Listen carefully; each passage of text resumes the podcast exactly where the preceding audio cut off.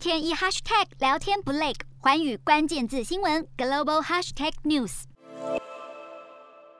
泰国在今年四月爆发了第三波的疫情，本来疫情是逐渐的趋缓，不过近期因为 Omicron 的变异株来势汹汹，公共卫生部也表示了，若没有收紧防疫的限制，二零二二年三月之前单日的确诊数恐怕会达到新高。泰国政府为了要防止新年之后疫情快速的传播，建议官员新年假期结束后的两周实施居家办公，并且呼吁私部门也要一同跟进。总理帕拉育就更表示了，如果经过两周的观察期，确诊病例又增加趋势的话，政府将会实施更多的限制措施，